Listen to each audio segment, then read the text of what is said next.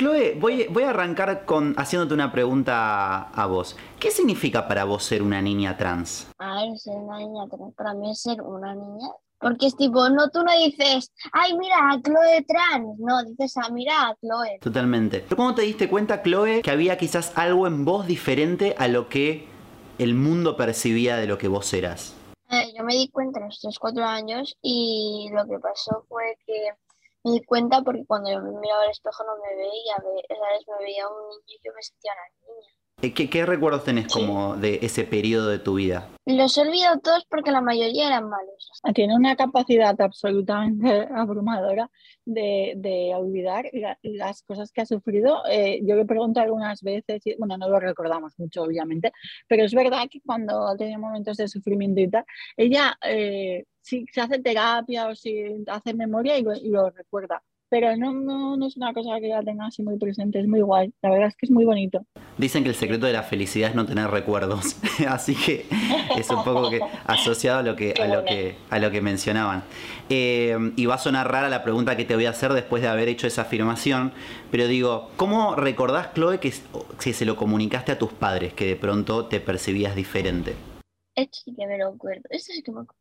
A ver, a mí, yo recuerdo como un bombazo día que me lo dijo porque íbamos caminando hacia el cole y me dijo, es que ya primero era tan pequeñita que su sensación, yo creo, bueno, lo que yo he intentado entender estos años es que su sensación era que para ser una mujer tenía que operarse, ¿no? Como que reconstruirse y entonces me dijo, mamá, yo me puedo operar y, directamente dijo, es que me quiero operar, ¿no?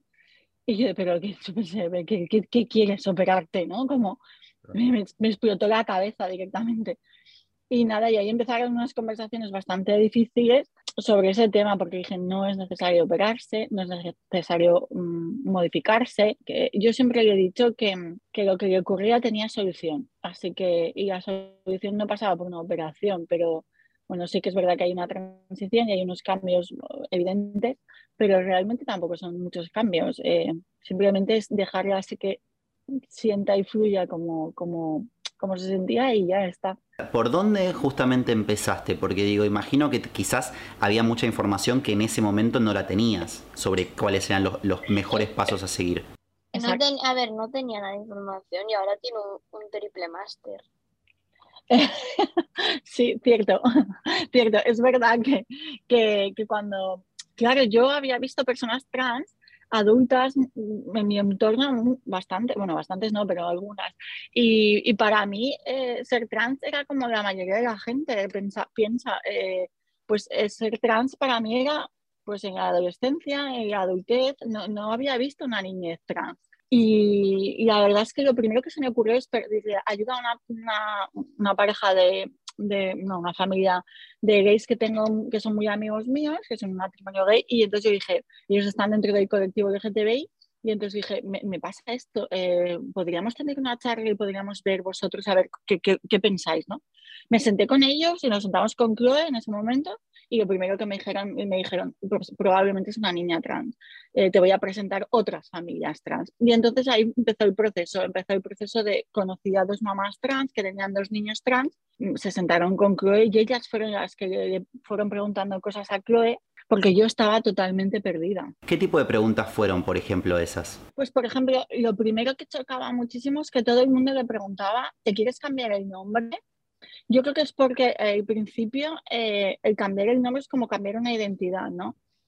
Y, y Chloe siempre decía que sí. Cuando ella dijo, lo que veo reflejado en el espejo no es lo que yo, yo o sea, lo que yo veo, lo que yo soy. Y sí, ya, lo dijo muchas veces. Y es exactamente así, es que el reflejo que tienen en el espejo no es lo que ellos son. Eh, yo por eso muchas veces les pregunto, a, bueno, y a todas las mamás que me, que me preguntan por dónde empezar, es buscar otra mamá trans que te acompañe en el proceso porque el miedo, la angustia, todo el proceso que, que pasas por es, esos meses primeros y ese año para interiorizarlo y, y asumirlo, eh, te acompaña mucho, porque lo han pasado exactamente igual, ¿eh? lo hemos pasado todas prácticamente igual, igual, igual. Recién mencionaste una palabra, dijiste miedo. ¿Ustedes sintieron miedo cuando, cuando empezaron a, a darse cuenta de esto? Sí, sí, sí.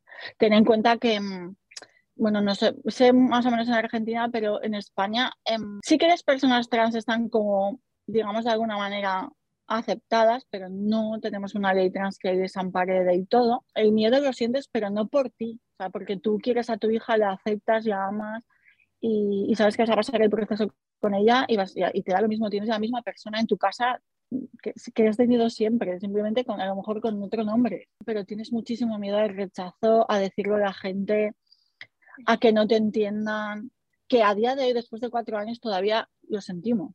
Eso, eso te iba a preguntar, ¿les pasó mucho de, de pronto? Quizás eh, dentro del círculo, del mismo círculo íntimo, ¿no? Quizás, no sé, un abuelo o una abuela que desconoce estos términos, eh, no sabe capaz lo que es una persona trans. ¿Te ha pasado, Chloe, de sentir quizás... Mis abuelos, que me les fueron los que más le costaron, pero por ejemplo mi yaya, o sea, su madre, eh, es la que más rápido se lo ha tomado, entonces he dicho, ¿va a seguir siendo mi, mi nieta? Pues es mi nieta, ya, ¿ves? ¿Va a seguir siendo mi nieta mi nieto?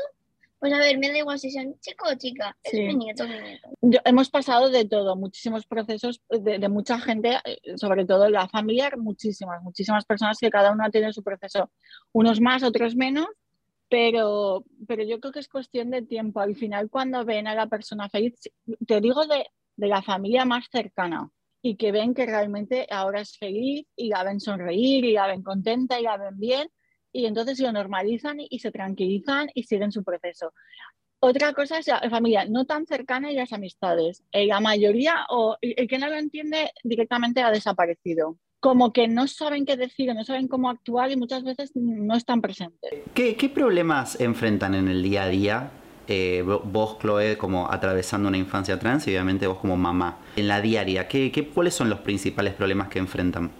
Al final no es que sientas rechazo, porque no lo no siento un rechazo, ¿no? Pero sí que es lo que te hablaba, la indiferencia un poco, porque la mayoría de gente piensa que es un proceso más fácil de lo que realmente es y yo creo que como madre siempre sientes que no te entienden. ¿Sabes? Hay una cosa que no me gusta mucho decir, no, no, no puedes minimizar nunca el dolor y la angustia del, del, prójimo, cada uno vive sus vivencias de una manera, ¿no?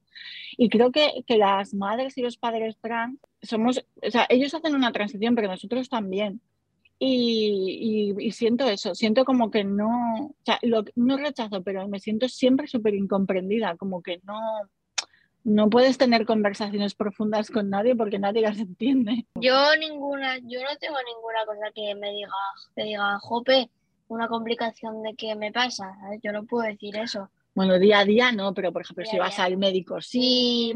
Hace poco me fui al hospital, bueno, que me hice algo aquí en la muñeca y algo que me sorprendió fue que me llamaran Chloe porque antes me llamaba el Leo. Sí, pero por ejemplo, ahí eh, hubo un inconveniente, hemos tenido que poner una reclamación porque en el informe fueron incapaces de cambiar el género. O sea, se dirigían todo el tiempo a ella como Chloe, pero cuando hicieron el informe pues, sí cambiaron el género. Eso no se puede hacer, además, por ley no se puede, pero mm, ya no quisieron, y, y, claro, estaba Chloe dolorida, había caído tal, ya era muy tarde. Insistí como cuatro veces, yo por favor, me puedes cambiar el informe, no me quiero llevar este informe así, esto está mal y no me lo quisieron cambiar. O sea, que decir, hay cosas todavía que hay que pulir mucho. Allí, allí en España no, eh, eh, no se puede sacar un documento de identidad con el género OK. Todavía no. Ella, por ejemplo, tiene el documento nacional de identidad con nombre Chloe. Es el único trámite que se le permite a una menor de momento. Están obligados a tener dos años de hormonación para poder cambiar legalmente sus documentos. Te obligan sí o sí a cambiar, digamos, a hacer una transición eh, física antes de que te lo representen con tu documento de identidad. Exactamente, así es. Me, eh, molaría más que fuese mental, no físicamente. Exacto. Pero la mentalidad es, eh, vamos, enseguida. Mira, yo estoy físicamente cambiada, pero no me sin, estoy sin, sin, ¿eh? ninguna necesidad de nada. ¿Creen que ustedes comunican todo esto en sus redes sociales, que yo las voy a dejar después en la descripción, y obviamente se enfrentan con de todo, porque en las redes sociales tenés gente que te apoya, tenés gente que te critica, no importa lo que digas, siempre vas a tener de los dos mundos. ¿Crees que la sociedad eh, está preparada para empezar a hablar de un concepto como es el de infancias trans? Ustedes que tienen esa ida de vuelta constante con la audiencia. No. No. Primero, punto número uno, porque la gente no se cría la infancia. A la infancia no se le da voz. O sea, vivimos en un mundo autocentrista totalmente en el que solo importa la, la tú hablas de conciliación laboral o de, o de horarios de colegio y no piensan en los menores. Es decir, vivimos en un mundo en el que nunca, nunca, nunca se prioriza em, la, opinión de un menor. Entonces, una infancia trans lo ven como una cosa loca absolutamente, donde dicen, ¿dónde vas a darle voz a esta personita si todavía no tiene capacidad de nada, ¿no? Y, están totalmente equivocados. Chloe, ¿qué es lo que más te pregunta la gente cuando tenés contacto con personas que quizás eh, empiezan a conocer o a interiorizarse en tu historia? ¿Cuándo decidí cambiar de nombre o cómo lo es? O que como a, qué edad me, di cuenta de que era una niña. ¿A qué edad te diste cuenta efectivamente? A, a los 3-4 años. Me di cuenta a los 3-4 años. Claro, también eso, eso explica un poco lo que decías antes de que capaz no tenés recuerdos de antes, pero porque eras muy chica también. O sea, eras realmente muy chica. Sí, ella, ella todo, o sea, todo lo que cuenta de esa época, porque es que fue posterior. O sea, a mí cuando me lo manifiesta tenía 6. Entonces, de los 3 a los 6 años ya como que lo llevaba interiorizado, ¿no? Qué difícil debe haber sido ese periodo, ¿no? Porque a uno también le cuesta tanto a veces sentir cosas y no poder expresarlas o no tener quizás con quién hablarlas. Me imagino que encima de esa edad debe haber sido hiper mega difícil todos esos 3 años desde que vos ya sabías cuál era tu identidad hasta que efectivamente pudiste contársela a tus papás. Me sentía tipo, no, no puedo contarlo. ¿Pero por qué pensabas que no podías contarlo? Porque si fuera una etapa me quería asegurar de que era de verdad. Yo también hago muchas preguntas, ¿eh? siempre, porque... es un aprendizaje también y está buenísimo. Está buenísimo, Chloe, y esto te lo digo yo como opinión mía, que te haya tocado una mamá que, que tenga tantas ganas también de, de entenderte y que te dé tanto espacio para, para poder, para que justamente puedas ser quien realmente sos, ¿no? Y te lo digo porque he conocido casos que, que de padres que no son así, no tienen esa, esa, esa cabeza de decir, che, yo quiero realmente entender qué le está pasando a mi hijo o a mi hija, quiero poder ayudarla a que, a que sea feliz. Así que desde ese lugar te transmito mi propia, mi propia opinión de qué, qué bueno que, que tengas una mamá con, con esa cabeza increíble y, y, ojalá cada vez subiese más, ¿no? La base de todo en, el mundo entero, ¿eh? en general, para mí es la comunicación. Entonces, eh, eh, siempre le hemos pedido a Chloe, incluso ahora, cuéntanoslo todo, cuéntanoslo todo, hablemos de todo, no hay problema. Entonces, no lo veo tan complicado, ¿no? Escuchar y es una cosa que deberíamos practicar más. Yo siempre termino mis entrevistas con, con esta pregunta. ¿Hay algo que les gustaría decir que yo no les haya preguntado? Em, que, que busquen ayuda y que lo digan porque es que si no, no van a poder ser felices y se van a frustrar. Sí, la verdad es que lo importante de todo el proceso es que los niños sean capaces de confiar en sus padres. Ay, Toto, Toto, por favor. Toto, por favor. Yo creo que la base de todo un poco es eso, que, que los niños sean capaces de confiar en los padres y en la familia y que los papás siempre estén, eh, los hijos. sí, que estén presentes, que yo creo que cuando me dicen que hay que hacer, pues lo que hay que hacer es que sepan que, estás ahí, que les vas a apoyar, que les vas a escuchar y que no pasa nada, que ellos sientan que estás. Y, pediría al mundo entero más referentes trans en todos los medios. Necesitamos un, referente trans, pero de verdad, ¿no? Ahora mismo la película que ha salido, parece que la chica es trans, una de las niñas y tal. No, es, una de las cosas que siempre le pedimos al mundo, que haya referentes, pero porque imagínate, hay niños de 3, 6 años que vieran la película, pero es lo que hablábamos antes. Esto es una utopía muy grande porque yo creo que los padres tienen miedo. La, mayoría de gente tendría miedo que los niños vieran esto porque a saber.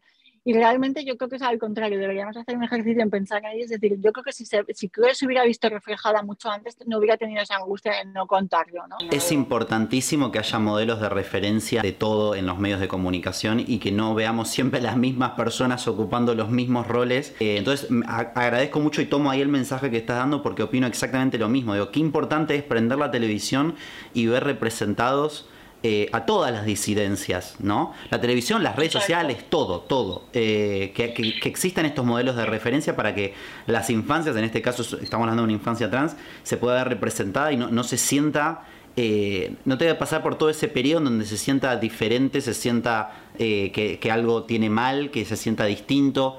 Así que levanto ese punto. Les quiero agradecer muchísimo, muchísimo por haberse sumado a esta entrevista. Y les digo a todos los que nos están mirando que Me pueden ir a seguir en Instagram, voy a dejar las redes de ellas en la descripción.